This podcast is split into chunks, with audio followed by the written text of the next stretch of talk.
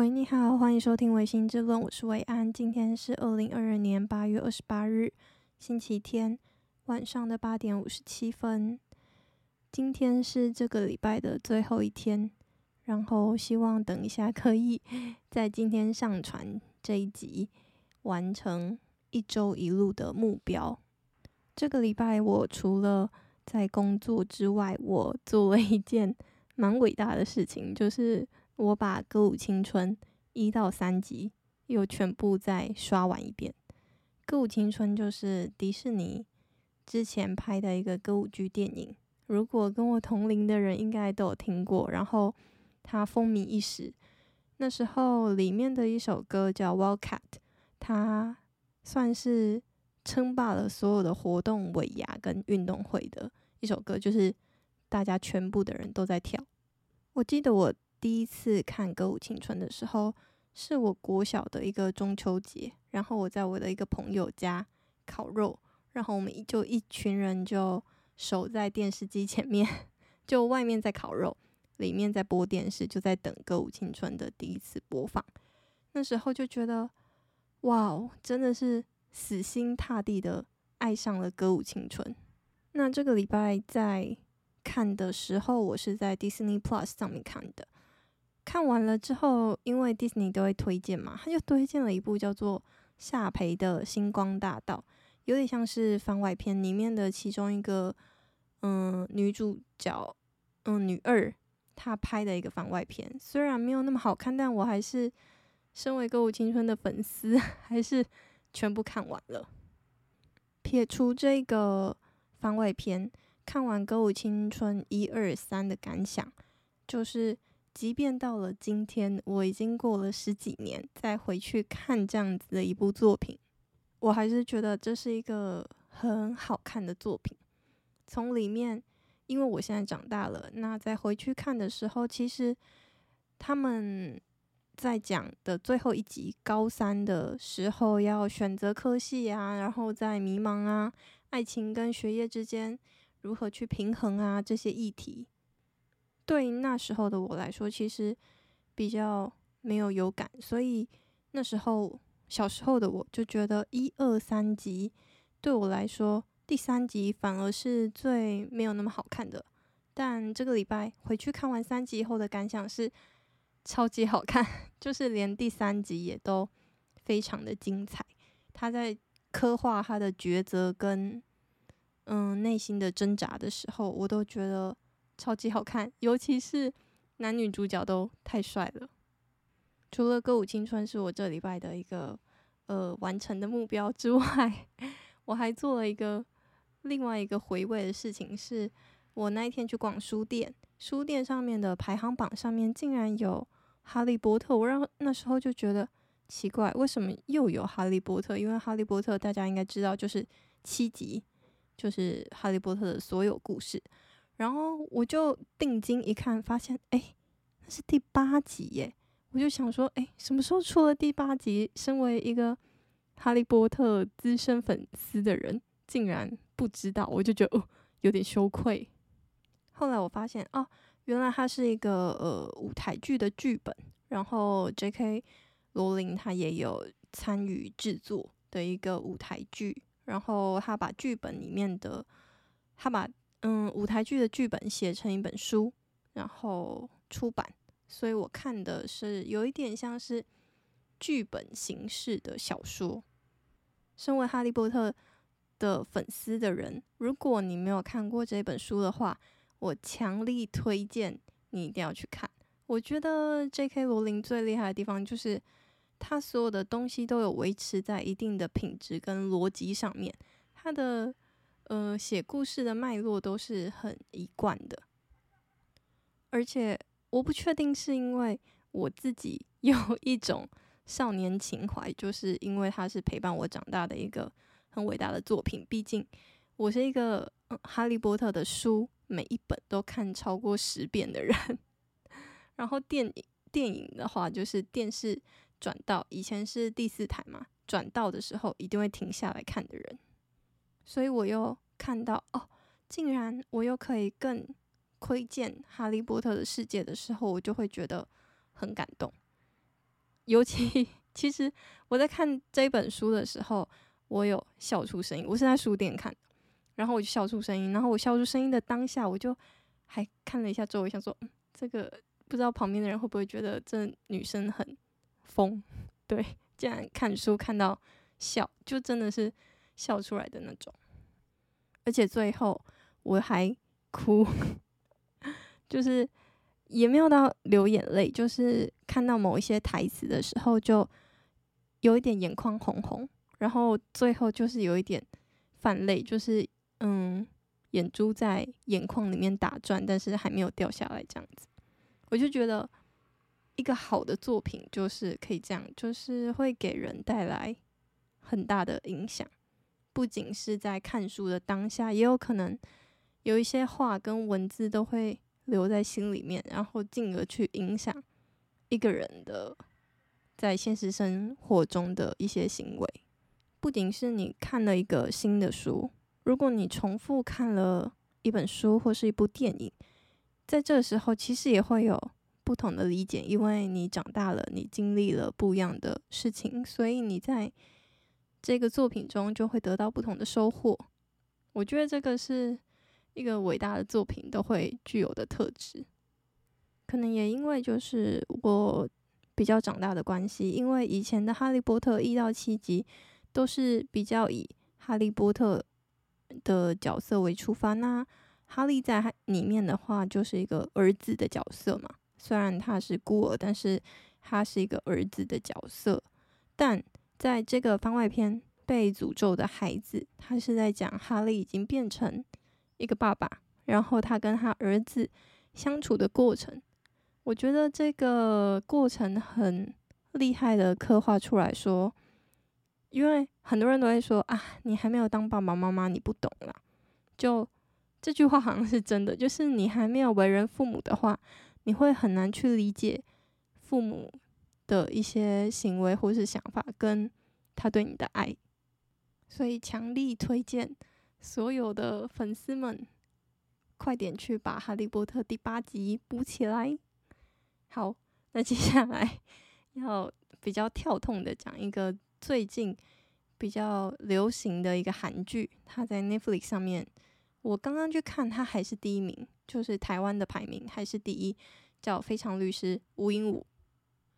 这部呃韩剧是我觉得拍的非常疗愈。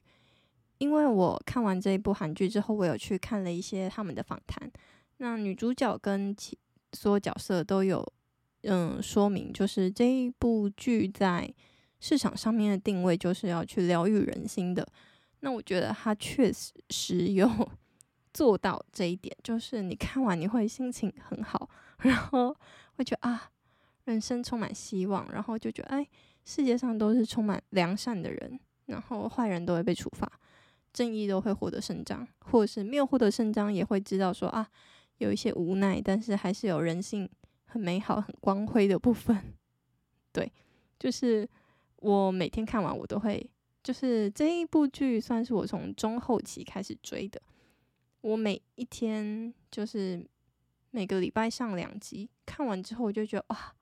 好棒，然后很期待下一集这样子。听说他也要出第二季了。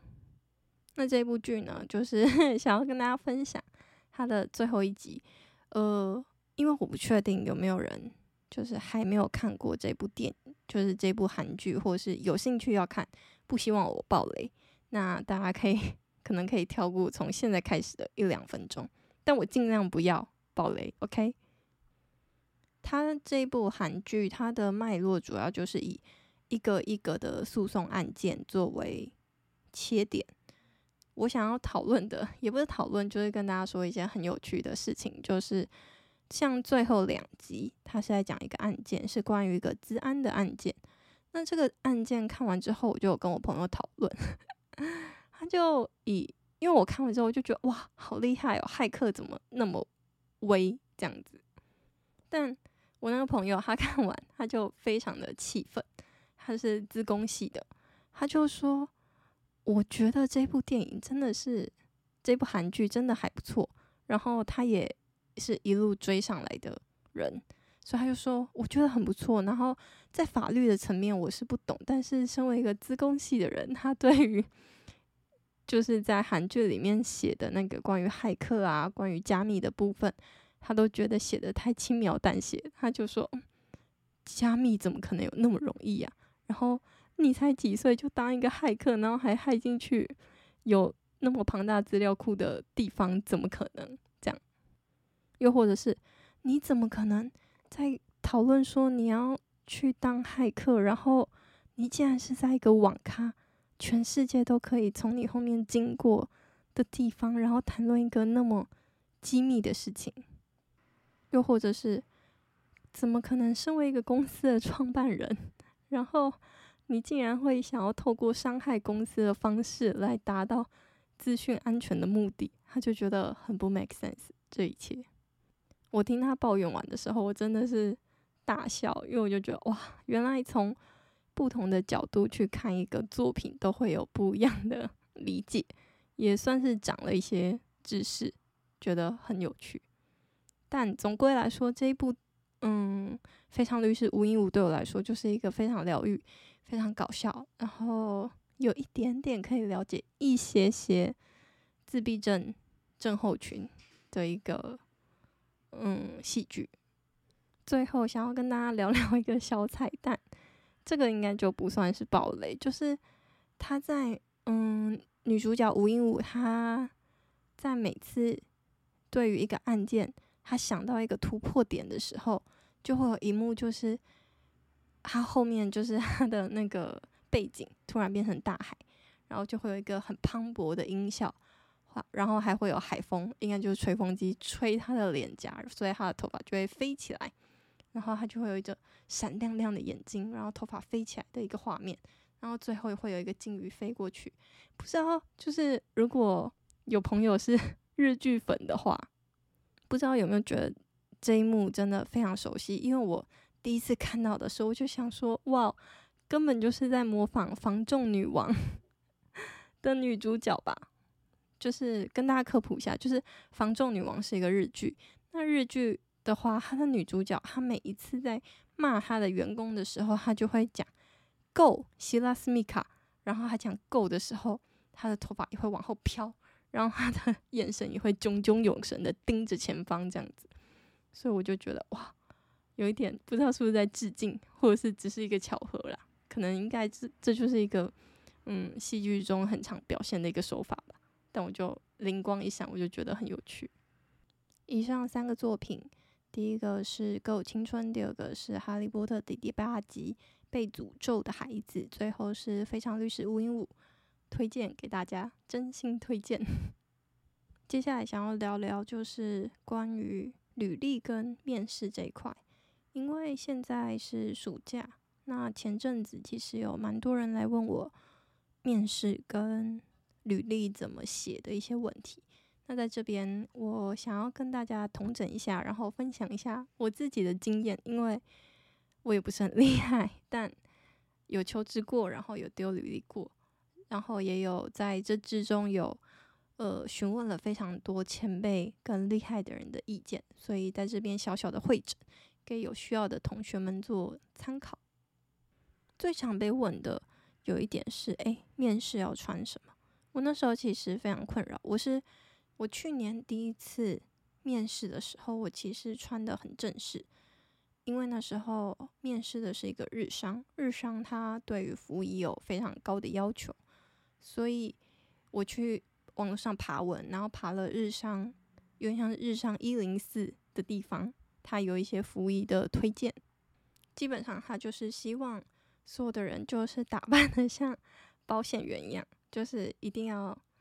白色的衬衫，然后女生的话就是西装裤或嗯西装裙。那上衣的话，除了白色衬衬衫，还需要有一个西装外套，正式的那种。所以通常就是黑色。那鞋子的话，当然就是绝对不会是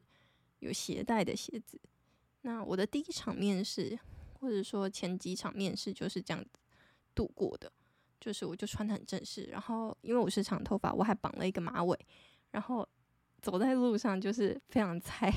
大家一看就会知道说啊，这个人今天要去面试，然后这个人应该是要找 人生第一份工作之类的。但老实说，因为我去买的衣服虽然是嗯，也没有到非常便宜，因为正装本来就不会到非常便宜，但是它也不是量身打造的。然后我对于穿这些衣服的经验也不是非常多，所以我在穿这些衣服的时候，我多少都有一些别扭跟不习惯，然后会觉得啊，哪里卡卡的。穿裙子可能就会觉得啊，这裙子很长。歪掉。如果穿过西装裙的女生应该都知道，就是你的中线会常常歪掉，因为它就是会一直移动这样子。但那时候就是一个嗯刚出茅庐的一个新鲜人，所以也就非常的遵守着世俗规范，一个求职的人应该要怎么穿，我就怎么穿的一个嗯不成文规定。但有一天刚好有机会可以跟我的学姐吃饭，我就跟我学姐聊到这个话题。我学姐就 跟我说：“你不应该穿你觉得会不舒服的衣服。”然后我就说：“哈？”她就说：“这不代表你可以不穿正装，但是正装有很多种样子，你应该要穿一个啊，你一穿上去，你觉得你自己超漂亮、超帅的一件衣服。除此之外，你还要觉得哦，很舒适，所以要帅。”美、舒适，然后还要让你是可以驾驭这件衣服的样子去面试，才可以为你的这场面试做加分。要让服务衣也为你的面试做加分，我就恍然大悟。然后他就跟我分享，这真的是我听过，就是很就是很吸睛，然后我一直到现在都还很深刻记得的一件事情。就那学姐就说，她那一天，她那时候去面试，她穿了一件粉红色豹纹的衬衫，加上就是西装裤，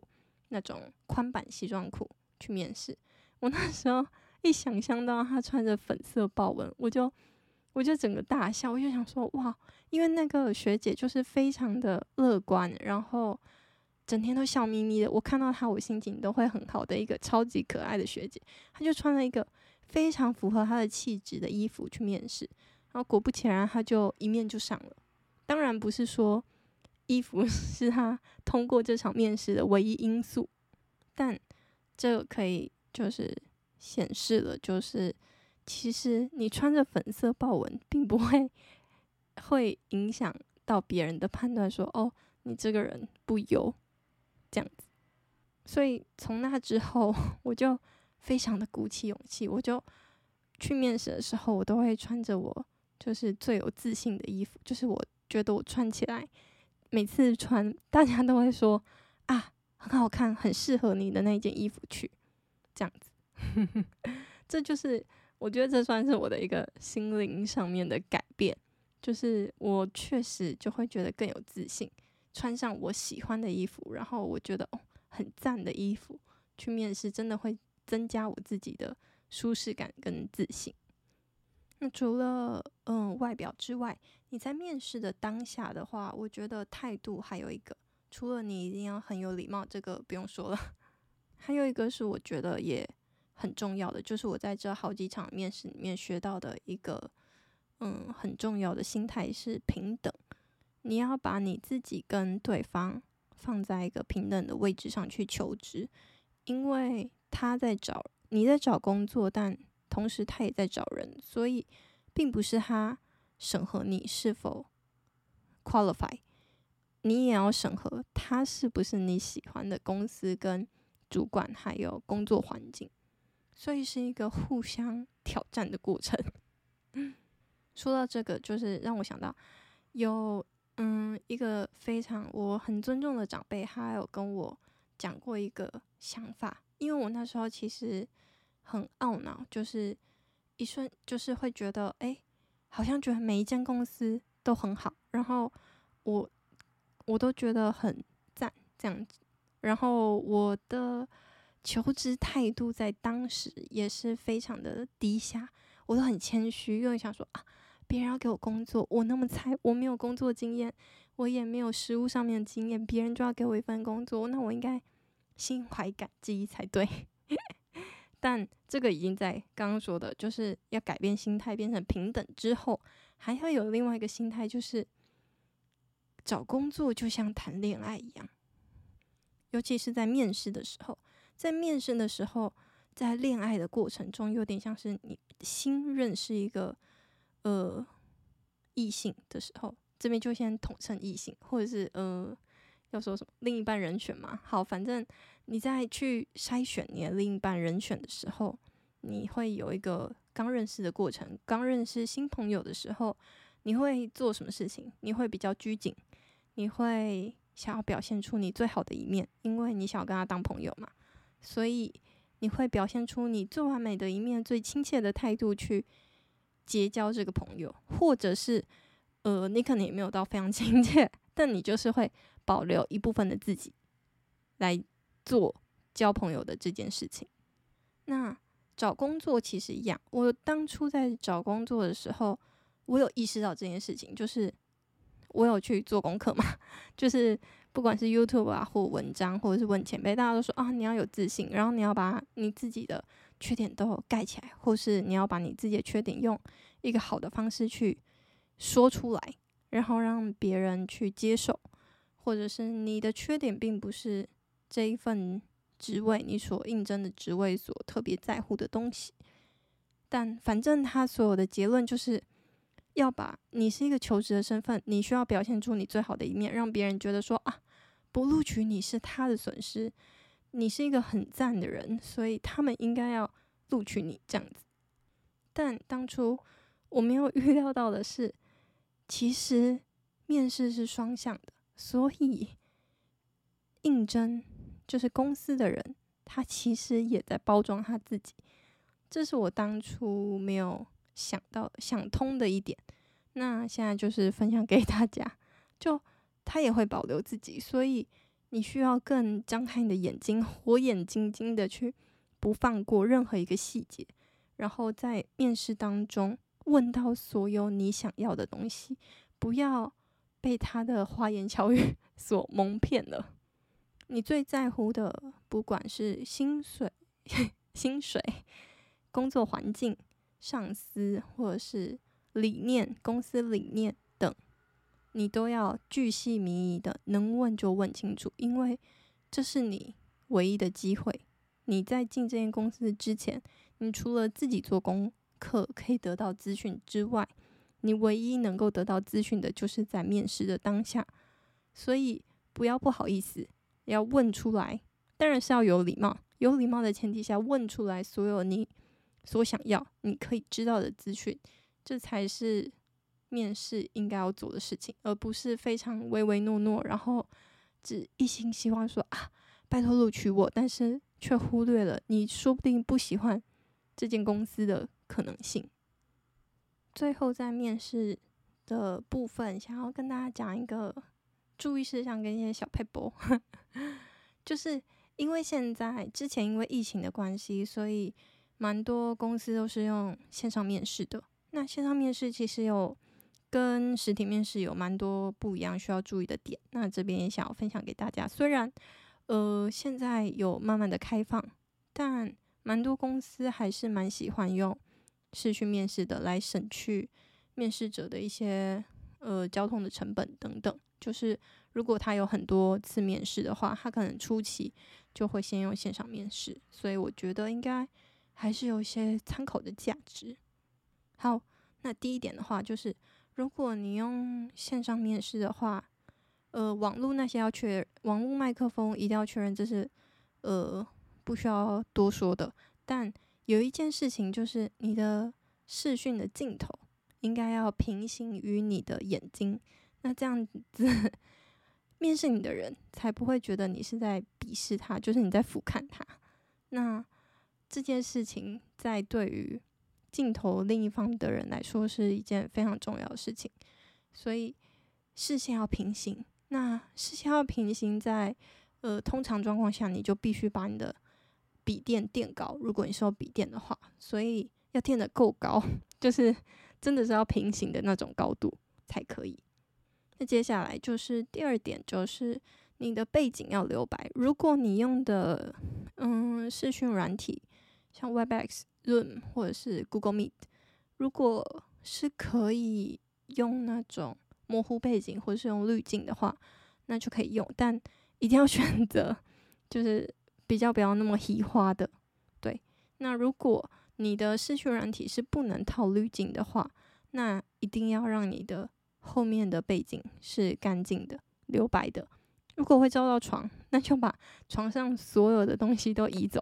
就连枕头可能也都不要这样子。那第三点的话，就是记得，如果你在视讯面试中，你是想要记笔记，不管是他讲的一些公司的资讯啊，或者是你想要问的问题啊什么之类的。呃，还是建议用手写的记笔记会比较好，不要因为你在家里，所以你就直接拿手机，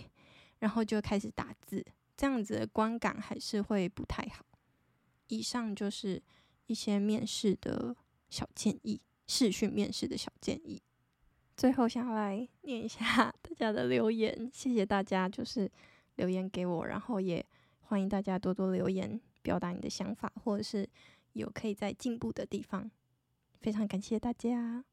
嗯，七月的时候有两个留言我还没念，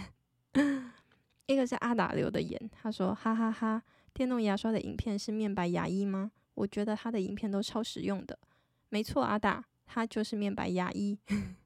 大家可以去多多看他的影片。那第二个是电动牙刷之谜，他说：“正常人真的不会想到这么多吼。”拿起来就直接用，谁会想到啊？我觉得你的朋友是正确的，他应该是在回应说，那时候我觉得我的朋友很奇怪，也不是很奇怪，就是为什么我可以知道电动牙刷应该要放在嘴巴里面再打开开关，而我的朋友不知道。但显然这位朋友 应该也是有被牙膏喷过之后得到的嗯血泪的教训，所以才会那么激动。好。最后一个留言是：老师好，维安老师好，日文班同学玉伟来报到了。这三集我都有全部听完了，很棒，很轻松的小品内容，希望持续更新下去。飘号，谢谢玉伟。玉伟是我在嗯研究所的时候开在一个基金会开日文课的时候的学生。那在这边想要推荐他们家的。橘子，因为也刚好橘子的季节要到了，对不对？那嘉义其实，在竹崎这个地方，竹子的竹，然后山部的崎，山山崎崎的这个地方有在种橘子，然后我的学生种的橘子超级好吃，而且是很高级的那种，可以去 Google 一下，就是橘子园，然后是赖玉伟橘子园这样子。好，那。最后要非常感谢大家，就是我在上周录完影，嗯，录完音之后，其实有蛮多人反映说声音非常小。那我今天 有做了一些努力，然后希望大家再回馈给我，就是声音有没有比较大一点了，这样子。那就今天的这一集就先到这里，谢谢大家，拜拜。